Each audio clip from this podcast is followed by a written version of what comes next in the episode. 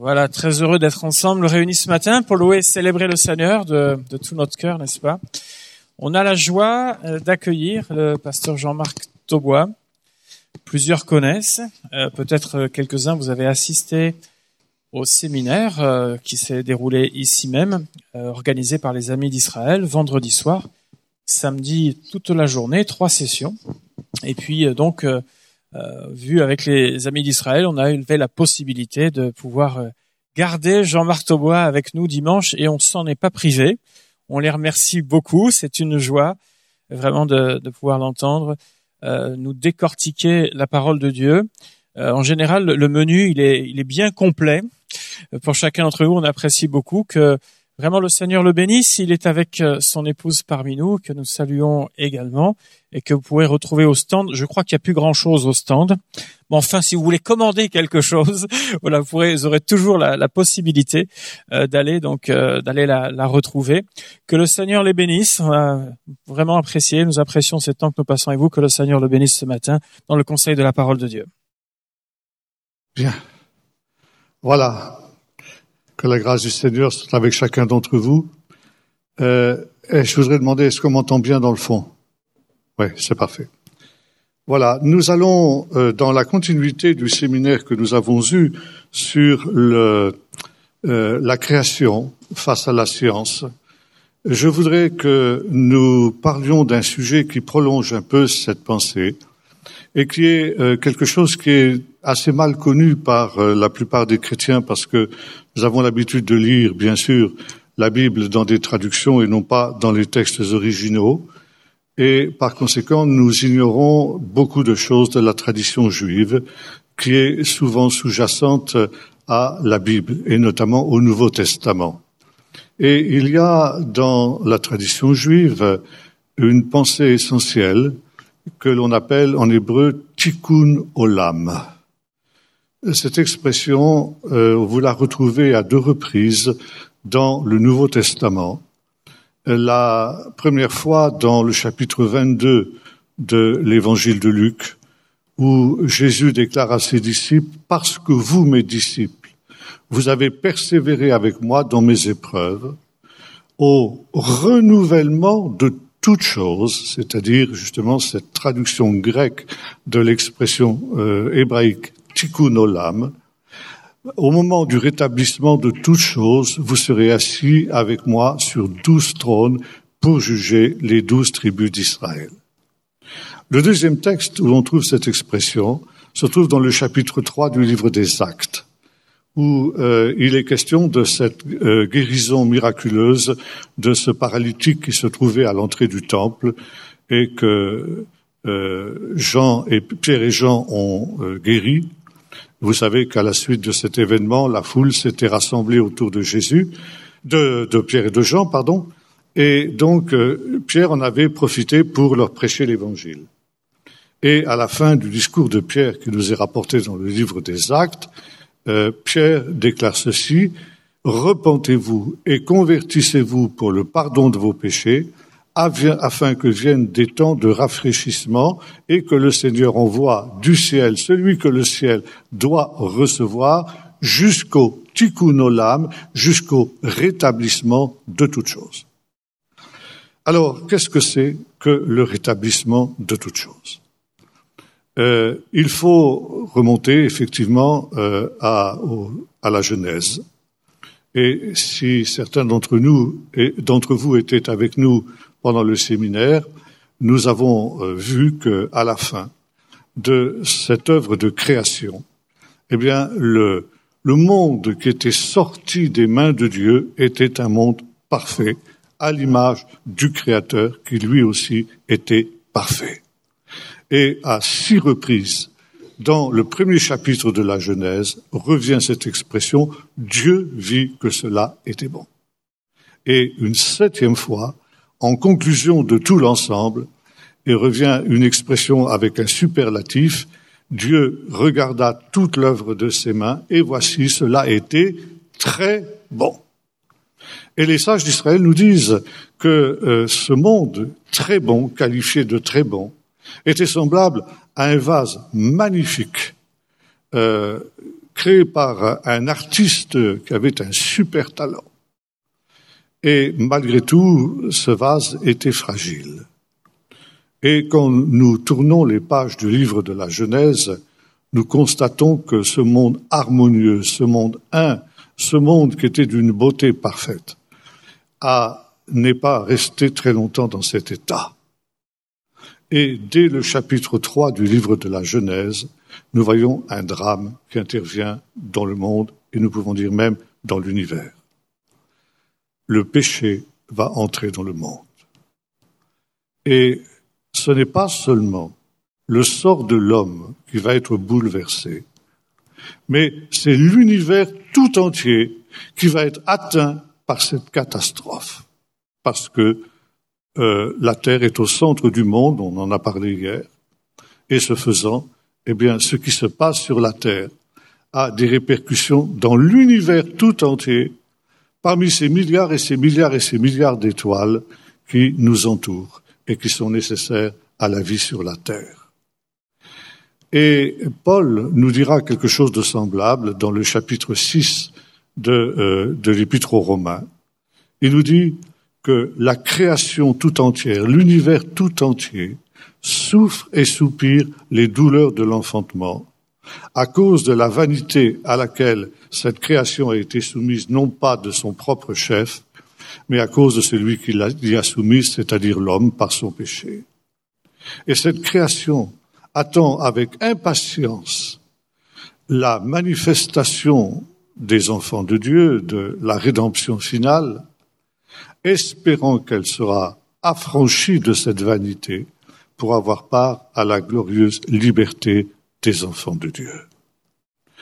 Ça, c'est justement ce que l'on appelle dans la tradition juive un monde brisé.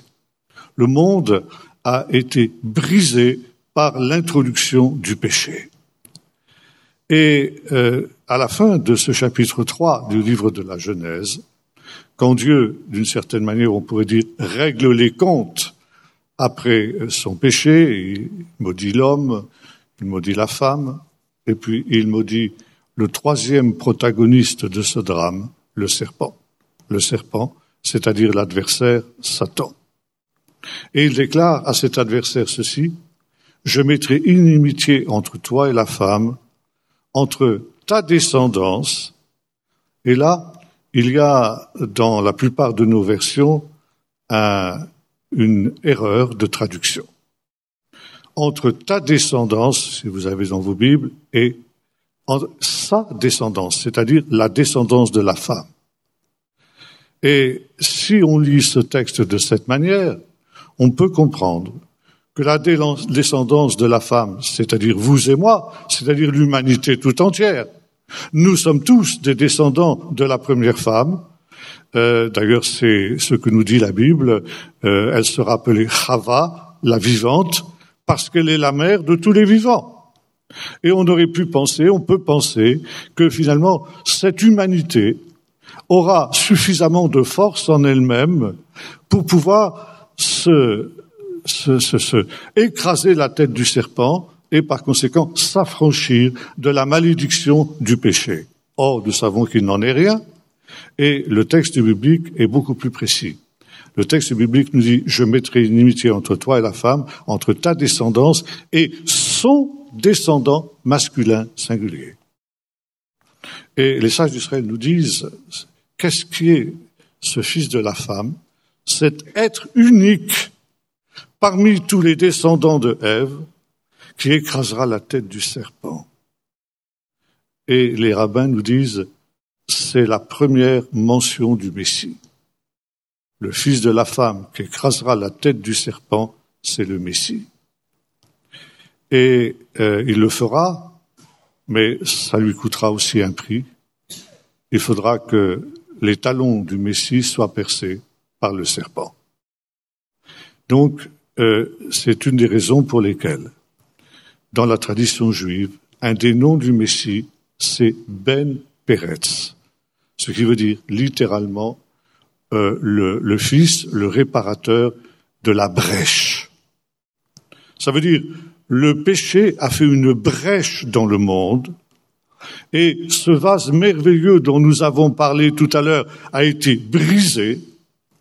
Et le rôle du Messie, la vocation du Messie, c'est de réparer cette brèche, c'est de réparer cette brisure du monde et de rétablir ce monde tel qu'il était au commencement, tel qu'il était avant la chute, et en refaire ce monde harmonieux, ce monde unifié, ce monde un, ce monde parfait qui était sorti des mains du Créateur.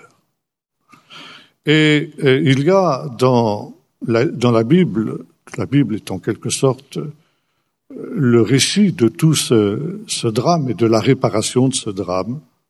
Et il y a un livre très particulier sur lequel j'aimerais que nous arrêtions ce matin, c'est le livre des psaumes.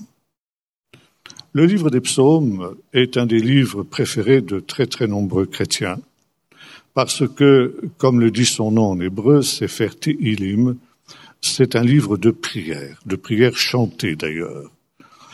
Et euh, ce livre de prière était un recueil de prières qui était destiné à être chanté dans le temple au moment des sacrifices et des cérémonies euh, du, du temple. Euh, et ces psaumes, ces, ces prières, avaient été écrites pour toutes les circonstances de la vie de l'homme, à la fois dans les moments faciles et dans les moments difficiles, dans les moments de joie, dans les moments de tristesse, dans les moments de victoire et dans les moments de défaite.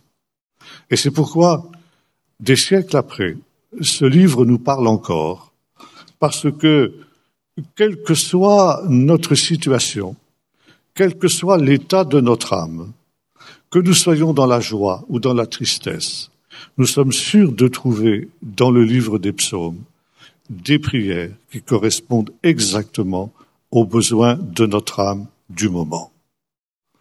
Mais le livre des psaumes n'est pas seulement un livre de prière, c'est aussi un livre prophétique. Et l'on sait que souvent, dans le Nouveau Testament, dans les évangiles, les évangélistes citent des versets des psaumes comme étant autant de prophéties qui concernaient le ministère de Jésus et que Jésus a accompli. Et c'est pourquoi aussi bien dans le judaïsme que dans le christianisme, il y a des psaumes que l'on considère comme des psaumes prophétiques, notamment le psaume 2. Et ces psaumes, le plus cité d'ailleurs, c'est le psaume 110 dans le Nouveau Testament.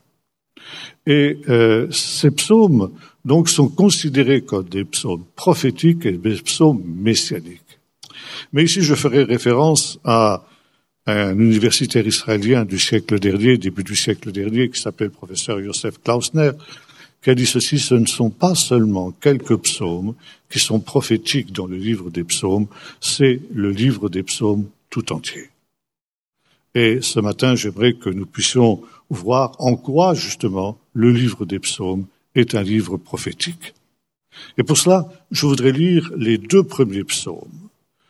Euh, ces deux psaumes nous allons les lire l'un à la suite de l'autre parce que dans certains manuscrits anciens, ces deux psaumes n'en font qu'un. Et ils sont, comme nous allons le voir, une sorte de résumé et d'introduction au livre des psaumes tout entier. Heureux l'homme qui ne marche pas selon le conseil des méchants, qui ne s'arrête pas sur le chemin des pécheurs, qui ne s'assied pas sur le banc des moqueurs, mais qui trouve son plaisir dans la Torah de l'Éternel et qui médite sa Torah jour et nuit. Il est comme un arbre planté près d'un cours d'eau qui donne son fruit en son temps et dont le feuillage ne se flétrit pas, tout ce qu'il fait lui réussit. Il n'en est pas ainsi des méchants. Ils sont comme la paille que le vent dissipe. C'est pourquoi les méchants ne résistent pas au jour du jugement, ni les pécheurs dans la communauté des justes, car l'Éternel connaît la voie des justes, et la voie des pécheurs mène à la perdition. Pourquoi les nations s'agitent-elles? Les peuples ont-ils de vaines pensées? Les rois de la terre se dressent, les princes se liguent ensemble contre l'Éternel et contre son Messie. Brisons leurs liens, rejetons loin de nous leurs chaînes. Il rit, celui qui siège dans les cieux. Le Seigneur se moque d'eux. Il leur parle dans sa colère et dans sa fureur, il les épouvante. C'est moi qui ai sacré mon roi sur Sion, ma montagne sainte. Je publierai le décret de l'Éternel. Il m'a dit, tu es mon fils. C'est moi qui t'ai engendré aujourd'hui. Demande-moi, je te donnerai les nations pour héritage et pour possession les extrémités de la terre. Tu les briseras avec un sceptre de fer, comme le vase d'un potier, tu les mettras en pièces. Et maintenant, roi, ayez du discernement recevez instruction, juge de la terre, servez l'Éternel avec crainte, soyez dans l'allégresse en tremblant, embrassez le Fils de peur qu'il ne se mette en colère et que vous ne périssiez dans votre voie, car sa colère est prompte à s'enflammer. Heureux tous ceux qui se réfugient en lui. Notre psaume ici reprend ce thème que nous avons évoqué, celui d'un monde brisé brisé en deux camps. Le camp des justes et le camp des méchants, le camp de la lumière et le camp des ténèbres. L'Éternel connaît la voie des justes, mais la voie des pécheurs mène à la perdition. Et là, nous nous retrouvons dans cette situation de ce monde brisé que nous avons évoqué. Deux camps, deux voies, deux chemins qui sont en même temps en opposition, en guerre l'un contre l'autre. Non seulement le monde est brisé, mais il est en conflit avec lui-même. Et ce conflit, eh bien, il est le fait essentiellement des méchants. C'est un conflit qui semble être un conflit euh, inégal. Jésus va reprendre aussi ce thème dans une parabole quand on lui demande y a-t-il en fin de compte peu de gens qui soient sauvés? Et Jésus ne répond pas directement à cette question. Euh, en fait, dit-il, enfin en substance, c'est pas exactement les paroles, mais c'est ce qu'il veut dire. Qu'il y en ait beaucoup, qu'il n'y en ait pas beaucoup, après tout, peu importe, peu vous importe. L'essentiel, c'est que vous, vous soyez du nombre de ceux qui seront sauvés. Mais il est vrai, dit Jésus, que large est la porte et large est le chemin qui mène à la perdition. Il y en a beaucoup qui empruntent ce chemin parce que de loin, c'est le chemin le plus facile, celui euh, avec lequel qui conduit le plus facilement au succès dans ce monde. Mais étroite est la porte, resserré est le chemin qui mène à la perdition à la vie, pardon, il y en a peu qui le trouvent. Beaucoup contre peu.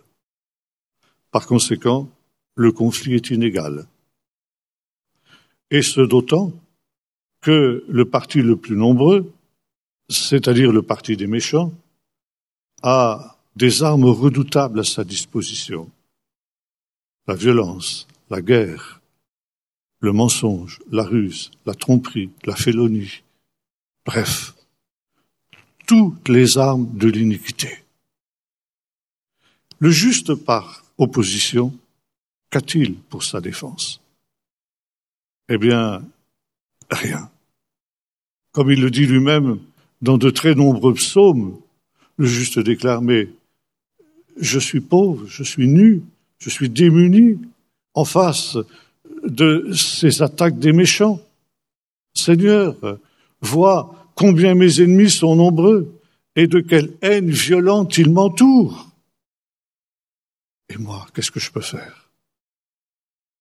Je ne peux pas employer les armes de l'iniquité. Je ne peux pas employer le mensonge, la ruse. Car à partir du moment où je le fais, je cesse d'être juste. Alors que reste-t-il? Moi, dit le juste, j'ai recours à toi j'ai recours à la prière. Et voyez-vous, dans la tradition juive, les psaumes sont considérés aussi comme une arme du peuple juif face à ses ennemis. Et dans les chambres à gaz, lorsque les juifs étaient assassinés par les nazis, on pouvait entendre, dit-on, les psaumes qui étaient récités par ceux qui allaient mourir et qui, ainsi, eh bien, employaient cette arme redoutable qu'est la prière des psaumes pour faire fuir l'adversaire.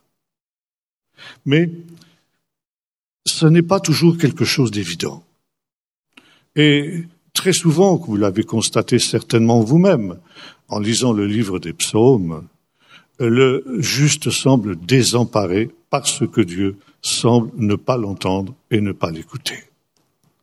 Et le juste euh, se plaint à Dieu, dit Seigneur, mais, mais, mais qu'est-ce qui se passe?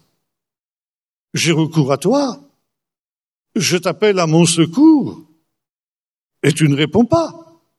Tu me laisses entre les mains des méchants. Qu'est-ce que ça signifie? Qu'est-ce que ça veut dire? Il y a des explications, mais ce serait trop long d'entrer dans ces considérations ce matin. Et c'est notamment le psaume 22, un psaume prophétique, qui était le psaume que Jésus avait récité quand il était sur la croix, et qui commence par ces paroles, Mon Dieu, mon Dieu, pourquoi m'as-tu abandonné? Beaucoup de chrétiens sont quelque peu désemparés. Quand ils voient Jésus prononcer ces paroles quand il est sur la croix. Comment euh, Jésus a-t-il pu se sentir abandonné par le Père? Le Père l'a-t-il véritablement abandonné? Et bien sûr, euh, nous, chrétiens d'Occident, nous ignorons qu'à l'époque de Jésus, eh bien, pour des raisons d'économie de matériaux d'écriture, parchemin et euh, papyrus en particulier, qui coûtaient très cher, eh bien, euh, on n'écrivait pas, on ne citait pas la Bible dans son ensemble. Chacun était supposé connaître la Bible pratiquement par cœur. Si bien que quand on voulait citer un psaume, on notait simplement le premier et le dernier verset, et le lecteur était supposé euh, compléter ce qui manquait sur euh, l'écrit. Et euh, Jésus, de fait, quand il était sur la croix, a cité le premier verset du psaume 22, Mon Dieu, mon Dieu, pourquoi m'as-tu abandonné? Mais on ne prend pas garde au fait que Jésus a prononcé aussi le dernier verset de ce psaume. Et ce dernier verset, dans le psaume 22, est celui-ci en hébreu, qui a ça? Qui a ça? Ça se traduit en grec par telestétai. Et on traduit cette expression grecque en français par tout est accompli. Ça veut dire Jésus, en réalité, a récité l'ensemble du psaume du premier au dernier verset pendant qu'il était sur la croix, comme ces juifs qui étaient jetés dans les chambres à gaz que j'ai évoquées tout à l'heure. Et le psaume 22, comme beaucoup de ces psaumes, qui sont la prière du juste, qui est en désarroi en face de la haine du méchant, eh bien, ce psaume commence effectivement dans une sorte de nuit du juste, nuit de l'angoisse, voire même presque du désespoir.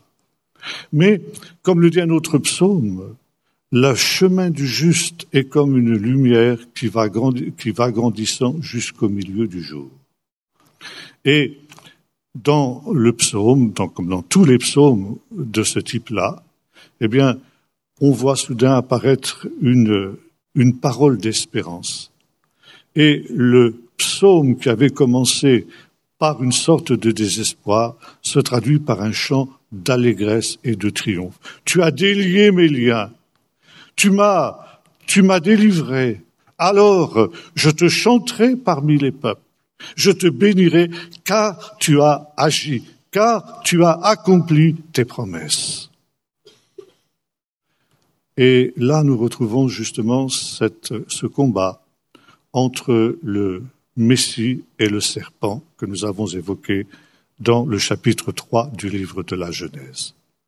Et de fait, dans le livre des psaumes, ce combat entre le camp des justes et le camp des méchants va prendre la forme d'un combat singulier entre deux champions de ces deux camps. Vous connaissez tous, bien sûr, l'histoire de David et de Goliath.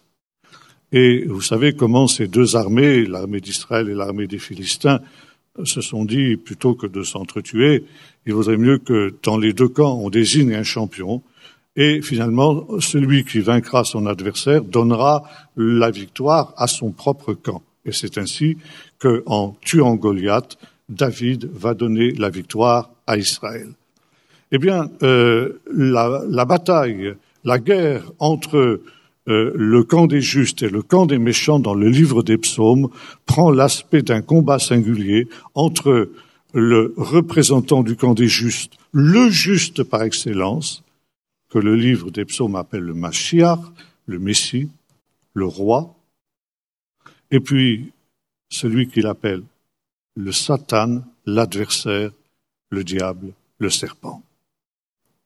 Et dans ces psaumes, tel le psaume 22, mais il y en a d'autres, nous voyons justement s'accomplir ce qu'a été la prophétie qui avait été donnée dans le Jardin d'Éden. Le Messie écrasera la tête du serpent mais le serpent lui mordra le talon. Et le livre des psaumes, vous savez, est aussi composé de cinq livres, et il y a toute une évolution. Quand on arrive au quatrième livre des psaumes, et en particulier au cinquième, il y a une série de psaumes que les exégètes appellent les psaumes du règne ou les psaumes du royaume. Pourquoi? Parce qu'ils commencent par cette expression L'Éternel règne. Pourquoi, d'une certaine manière, ce changement de ton? Parce que le thème de ces psaumes n'est plus justement la détresse du juste face au méchant, mais la certitude du triomphe des justes. Et ce qui s'est passé, c'est tout simplement que cette prophétie du Jardin d'Éden s'est accomplie, que le Messie a écrasé la tête du serpent et en écrasant la tête du serpent, il a permis au Seigneur, à son Père, d'entrer dans son règne. Comme je disais tout à l'heure à quelqu'un qui me posait la question, oui, certes, c'est un règne de juré, ça n'est pas encore un règne de facto. Et comme le dira le livre de l'Apocalypse, le serpent a encore une, possibilité de nuire, une possibilité d'agir, et d'une certaine manière, la guerre se continue, mais la victoire est déjà potentiellement remportée. Et c'est ainsi que l'on arrive à la fin du livre des psaumes. Et là, euh, nous voyons un ton entièrement différent de celui que nous avons trouvé dans les deux premiers psaumes que nous avons lus. J'aimerais que nous arrêtions plus particulièrement sur deux psaumes qui marquent la fin du psautier, le psaume 148 et le psaume 150. Psaume 148, il est euh, très intéressant parce qu'il est à lire en, euh, comment dirais-je, dans la, la suite du premier chapitre du livre de la Genèse. Et il reprend la même chronologie, c'est-à-dire que tout se passe comme si nous avions affaire ici à une nouvelle création. Ça veut dire précisément ce tikkun olam, cette réparation de la brisure du monde, cette, ce renouvellement de toutes choses que nous avons évoquées. Louez l'Éternel. Louez l'Éternel du haut des cieux, louez-le sur les hauteurs. Au commencement, Dieu créa le ciel, les hauteurs. Et dans le ciel, quels sont les habitants du ciel? Les anges. Louez-le, vous tous ces anges, qui sont aussi les premiers, les premiers êtres qui ont été créés par Dieu, les premiers êtres vivants. Louez-le, vous ces armées, ce qui signifie l'ensemble des anges, justement. Ensuite, les astres. Louez-le, soleil et lune. Louez-le, vous toute étoile lumineuse. Louez-le, cieux des cieux. Hier, nous avons évoqué le fait que, de fait, les étoiles chantent. On peut capter le son qui vient des étoiles. Louez-le, vous, ô qui êtes au-dessus des cieux. Ça, c'est ce qu'on appelle la rakia, on en a parlé aussi hier. Qu'il loue le nom de l'Éternel. Car il a donné un ordre, ils ont été créés. Il les a établis pour toujours à perpétuité. Il a donné une règle que, que nul ne violera. Ensuite, Dieu créa la terre. Dieu crée le ciel et il crée la terre. Verset 7. Louez l'éternel depuis la terre. Alors, monstre marin, on en a aussi parlé, c'est pas une véritable traduction, c'est grand reptile. Grand reptile en grec, ça se dit dinosauros, ce qui signifie dinosaure. Donc, grand reptile, et vous tous abîmes, feu, grêle, neige, brouillard, vent, tempête, exécuteur de sa parole, montagne, toutes les collines, c'est-à-dire toute la nature inanimée.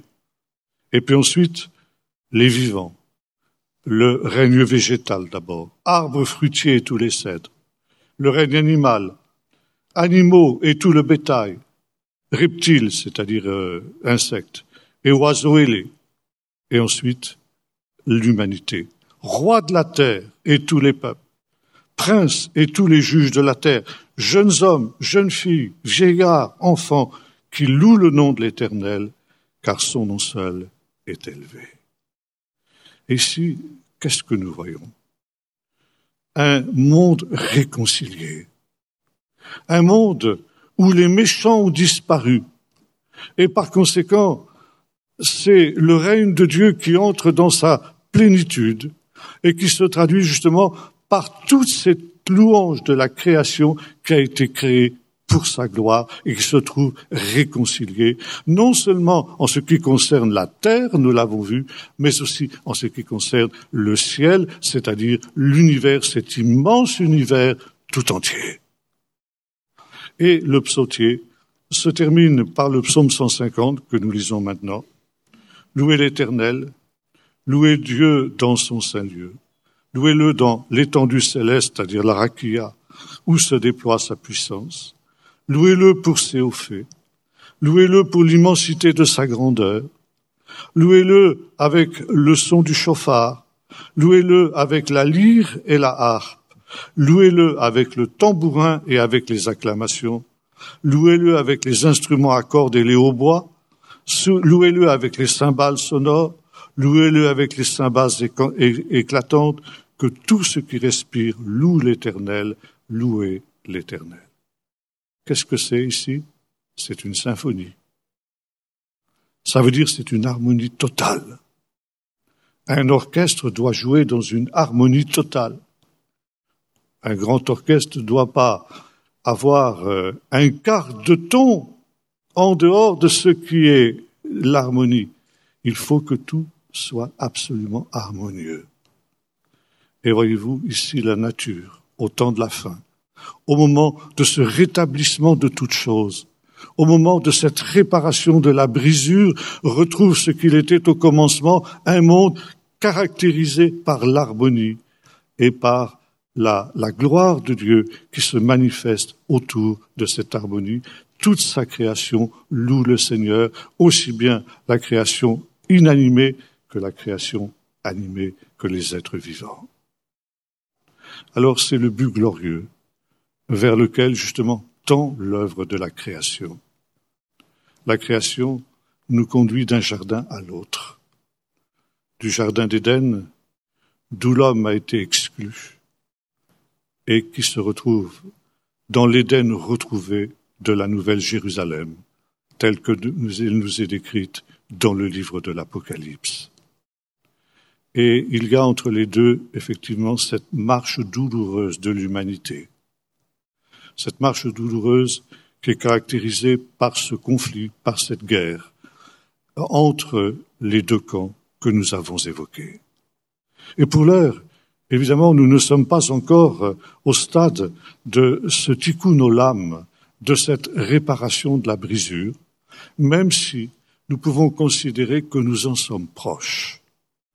Et je voudrais à ce sujet revenir sur le psaume 2 que nous avons évoqué.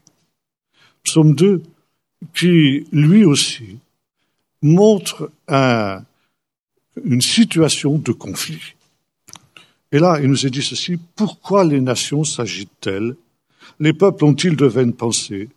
Les rois de la terre se dressent, les princes se liguent ensemble contre l'Éternel et contre son Messie, brisons leurs liens et rejetons loin de nous leurs chaînes. Donc ici, effectivement, une révolte, une révolte contre Dieu et contre son Messie. Et après, nous avons ce verset 3 qui est difficile à comprendre. Brisons leurs liens et débarrassons-nous de leurs chaînes. De quels liens et de quelles chaînes les nations chercheront-elles à s'affranchir dans ce temps-là? Le texte ne le dit pas. Mais, il y a à peu près 70 ans de cela, on a découvert sur les bords de la mer Morte les fameux manuscrits de Qumran, dont vous avez vraisemblablement tous entendu parler. C'était la plus grande découverte archéologique de tous les temps. Et parmi ces documents de Qumran, il y avait un commentaire de ce psaume 2, commentaire qui datait à peu près de l'époque de Jésus, donc que Jésus connaissait vraisemblablement. Et ce commentaire, justement, s'interroge sur ce, verset 3, de quel lien et de quelle chaîne s'agit-il ici dans notre psaume? Et le commentaire commence à nous dire ceci. Le psaume 2 représente et, et décrit la crise finale que dans le judaïsme on appelle la guerre de Gog et de Magog. Ça veut dire la dernière révolte de l'humanité contre Dieu. Et cette révolte aura lieu juste avant que, comme le dit notre psaume, le roi Messie soit assis sur Sion, sa montagne sainte. Vous avez ça d'ailleurs aussi dans le Nouveau Testament, dans le chapitre 1 de l'évangile de Luc, où l'ange Gabriel dit à Marie, qui va devenir la mère du Messie, parlant de cet enfant qu'elle va mettre au monde, l'ange lui dit ceci, et le Seigneur Dieu lui donnera le trône de David son père, il régnera sur la maison d'Israël à perpétuité. C'est en quelque sorte un prolongement de ce, texte, et le Seigneur a établi son roi sur Sion, sa montagne sainte. Et là, le commentaire emploie un procédé exégétique auquel nous ne sommes pas habitués parce que nous lisons encore une fois la Bible dans des traductions, et qu'on appelle en hébreu Shava, ce qui veut dire comparer des textes semblables. Dans notre psaume, il est question ici d'un roi que le Seigneur va instaurer, va établir sur le trône de Sion. Un roi qui va s'asseoir sur son trône. Est-ce que dans la Bible, il y a un autre passage, un autre texte, où il est question aussi d'un roi qui s'assiera sur son trône? Oui, il y en a un dans le chapitre 17 du livre du Deutéronome. Et voici ce que nous lisons à ce sujet-là.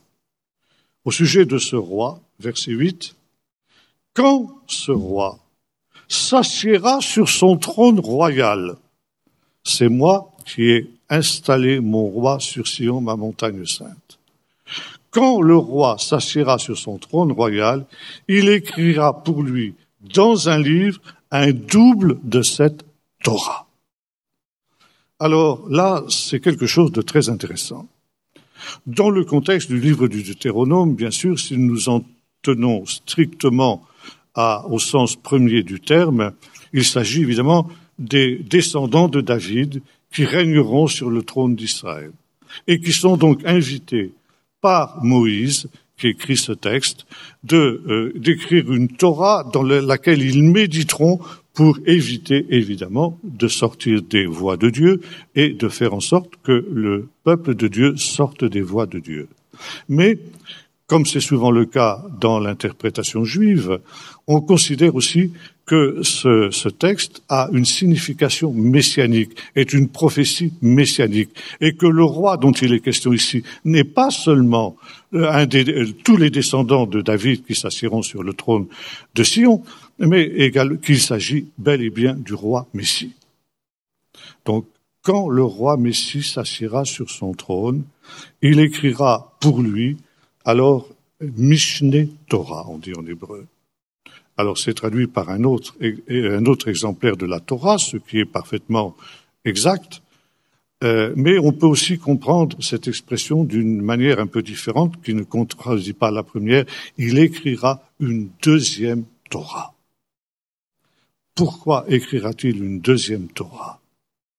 Eh bien, parce que le chapitre suivant, le chapitre 18 du livre du Deutéronome, nous dit que le Messie sera aussi un prophète. Moïse déclare ceci, le Seigneur Dieu vous suscitera un prophète comme moi.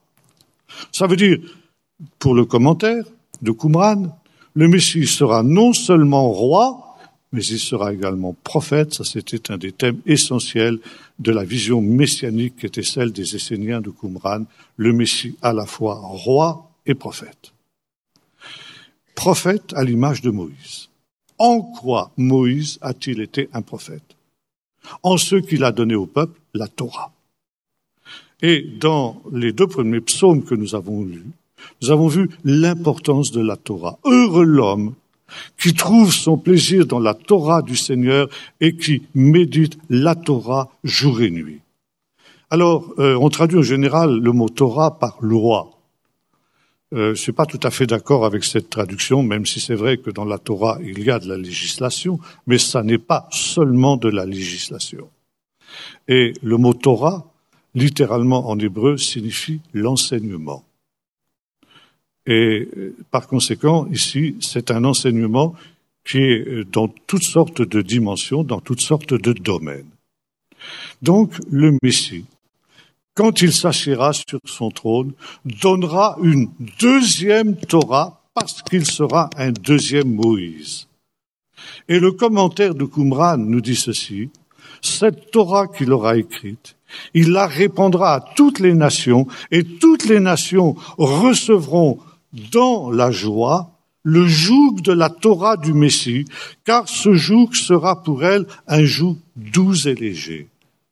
Vous avez une parole de Jésus qui reprend exactement cela quand il nous dit Venez à moi, vous tous qui êtes fatigués et chargés, je vous donnerai du repos, car mon joug est doux et mon fardeau est léger pourquoi le Messie reprendra-t-il cette Torah jusqu'aux extrémités de la terre? Parce que dans le psaume 2, il nous est dit ceci, Demande-moi et je te donnerai pour possession les extrémités de la terre. Ce qui veut dire que la Torah du Messie s'étendra à toutes les nations jusqu'aux extrémités de la terre. Mais le commentaire ajoute aussi ceci, mais au moment où les nations recevront la Torah du Messie, Israël le fera-t-il? Alors on ne répond pas à cette question, mais on laisse supposer qu'il se pourrait bien qu'au moment où les nations recevront la Torah du Messie, eh bien, il se ferait que Israël ne le fasse pas. Et vous voyez ici que nous avons une vision véritablement prophétique de ce qu'a été le ministère de Jésus. Jésus a donné un enseignement, c'est-à-dire une Torah ce que nous appelons l'évangile, c'est la Torah du Messie. Et à la fin de l'évangile de Matthieu, quand Jésus donne ce que l'on appelle la grande commission, c'est-à-dire aller dans le monde entier, prêcher la bonne nouvelle à toute la création, donc jusqu'aux extrémités du monde, eh bien, euh, Jésus dit ceci, faites de toutes les nations des disciples et enseignez-leur à garder ce que je vous ai enseigné. Si vous retraduisez en hébreu cette expression, ça vous donne ceci. Enseignez-leur à garder toute ma Torah, puisque nous l'avons dit, Torah, ça veut dire l'enseignement. Voyez-vous, si nous reprenons ici notre psaume, notre psaume 2, notre, nos psaumes 1 et 2 plus exactement, eh bien, nous voyons ici ce qui fait la différence essentielle entre les justes et les méchants. Les justes sont ceux qui ont la Torah, qui marchent dans les voies de la Torah et qui la méditent jour et nuit.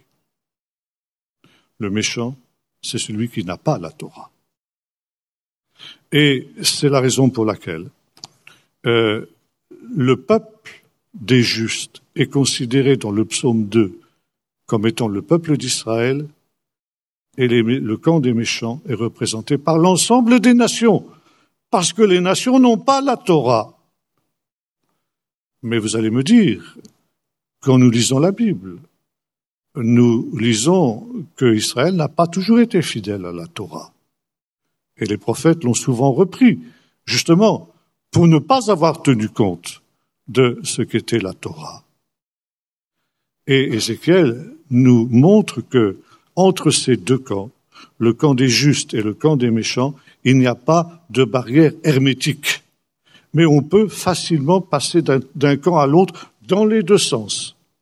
Et Ézéchiel nous dit ceci, si le juste qui a pratiqué la justice se détourne de sa justice et pratique l'iniquité, toute sa justice sera oubliée et il mourra. Mais si le méchant qui a pratiqué l'injustice se détourne de son péché et pratique la justice, toute son iniquité sera oubliée et il vivra.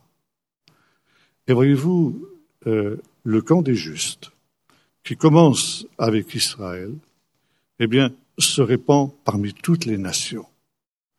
Toutes les nations sont invitées à entrer dans ce camp des justes en recevant la Torah du Messie, c'est-à-dire en recevant l'Évangile. Et Jésus a dit cela aussi dans Matthieu 24, il dit, avant son retour, il faut que cette bonne nouvelle du royaume, cet évangile, évangélion, ça veut dire la bonne nouvelle, donc la Torah du Messie, soit répandue à toutes les nations, alors seulement viendra la fin. Et je reviens à notre commentaire de Qumran, qui disait ceci, lorsque le temps sera venu, eh bien, quand la Torah du Messie aura atteint les extrémités de la terre, ces nations se révolteront contre la Torah du Messie. Et ils diront, brisons leurs liens, débarrassons-nous de leurs chaînes. Ça veut dire ils se révolteront contre la Torah de Dieu. Et c'est ce que nous voyons aujourd'hui dans notre société. On ne veut plus des choses de Dieu, on ne veut plus de l'Évangile. L'Évangile qui a été la base de notre civilisation occidentale est aujourd'hui rejeté. Et c'est alors que le Seigneur exercera ses jugements. Le Seigneur va rire de cette révolte contre lui. Et il va utiliser la force. Tu les briseras avec un bâton de fer. Tu les mettras en pièces comme un vase de potier. Et là, eh bien, ce sera l'élimination définitive du camp des méchants pour qu'intervienne ce tikkun olam nous avons évoqué. Et voici, nous arrivons maintenant au paroxysme de ce combat, à la dernière phase de ce combat qui a commencé dans le Jardin d'Éden. À ce temps où l'ivré et le bon grain, pour reprendre une autre image de Jésus, arrivent l'un et l'autre à maturité, et où par conséquent le grand tri, le grand jugement va se manifester pour les uns et pour les autres. Comme disait Jean-Baptiste, il engrangera le blé dans les greniers, mais la paille, il la brûlera dans un feu qui ne s'éteint pas. Le bon grain, le camp des justes, la paille, le camp des méchants. Et voyez-vous, nous sommes dans un temps très particulier où, plus qu'à aucune autre époque, il faut choisir son camp. Et l'Apocalypse a aussi parlé de ce temps-là en disant, eh bien, ce n'est pas un temps pour être tiède. Il faut être froid ou bouillant. Ça veut dire, il faut choisir son camp d'une manière claire, nette et sans bavure. On ne peut pas rester dans un entre-deux.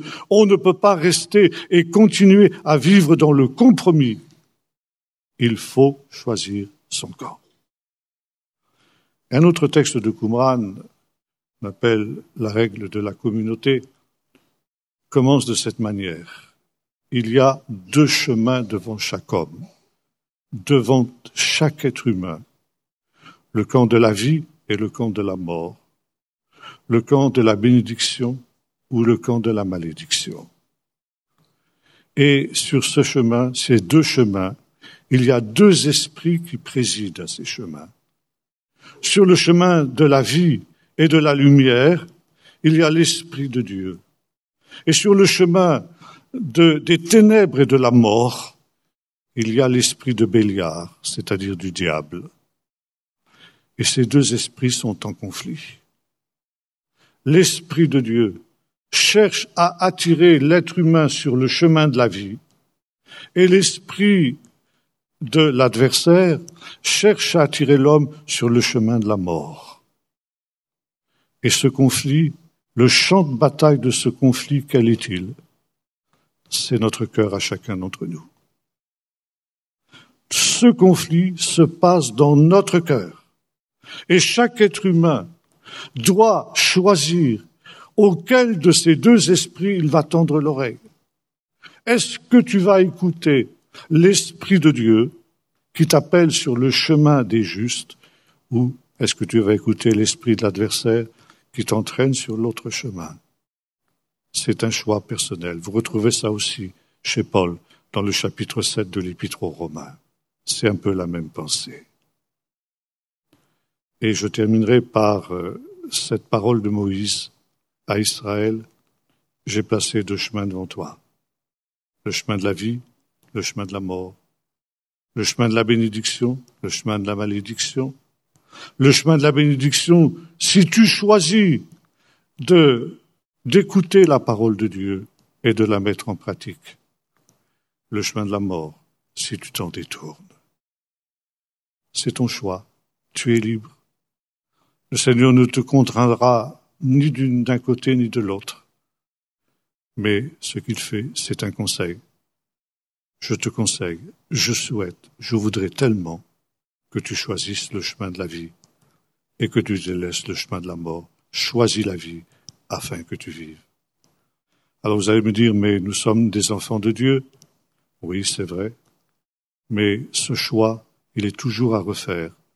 Et dans ces temps très particuliers, ces temps où a lieu cette grande révolte qui euh, marque la dernière étape avant l'établissement du royaume de Dieu, eh bien, il faut choisir son camp sans défaillance. Et le texte de l'Apocalypse que j'évoquais tout à l'heure ne soit ni froid ni bouillant, s'adresser à des chrétiens. Choisis, choisis la vie afin que tu vives, que le Seigneur nous donne de faire le bon choix dans ces temps qui sont les temps des derniers, afin que nous puissions arriver devant le Seigneur en vainqueur.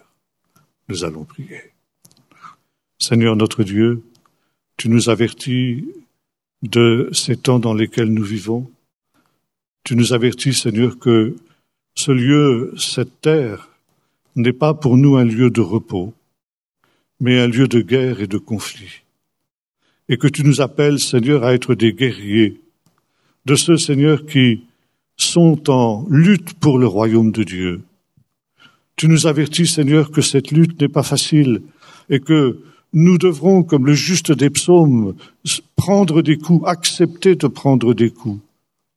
Mais comme tu le promets aussi à ce juste des psaumes, tu seras avec nous toujours pour nous délivrer. Et même aux heures les plus sombres du combat, quand il semblera, Seigneur, que tout sera perdu, c'est là, Seigneur, que toi, tu interviendras pour changer les ténèbres en lumière. Seigneur, tu nous montres aussi le terme glorieux de ce combat.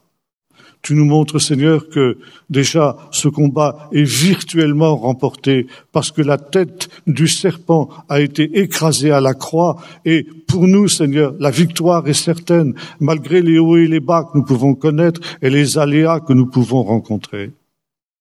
Seigneur, tu nous montres ce terme glorieux, cette euh, cette euh, réparation de la brisure, ce rétablissement de toutes choses. Et de même, Seigneur, que tu avais promis à tes disciples qu'ils seraient assis sur douze trônes au moment de ce rétablissement d'Israël, parce que, Seigneur, tu, ils avaient persévéré avec toi dans tes épreuves. Donne-nous d'être aussi de ceux qui persévéreront avec toi dans toutes les épreuves que nous pourrions rencontrer, pour que, comme tu le promets aux vainqueurs aussi dans ce livre de l'Apocalypse, celui qui vaincra s'assiera sur le trône, comme moi j'ai vaincu, et je me suis assis avec mon Père sur nos trônes. Seigneur, donne-nous dans ce temps d'accepter la croix, pour que, dans le monde qui vient, nous puissions recevoir le trône et la couronne. Nous te demandons au nom de Jésus. Amen.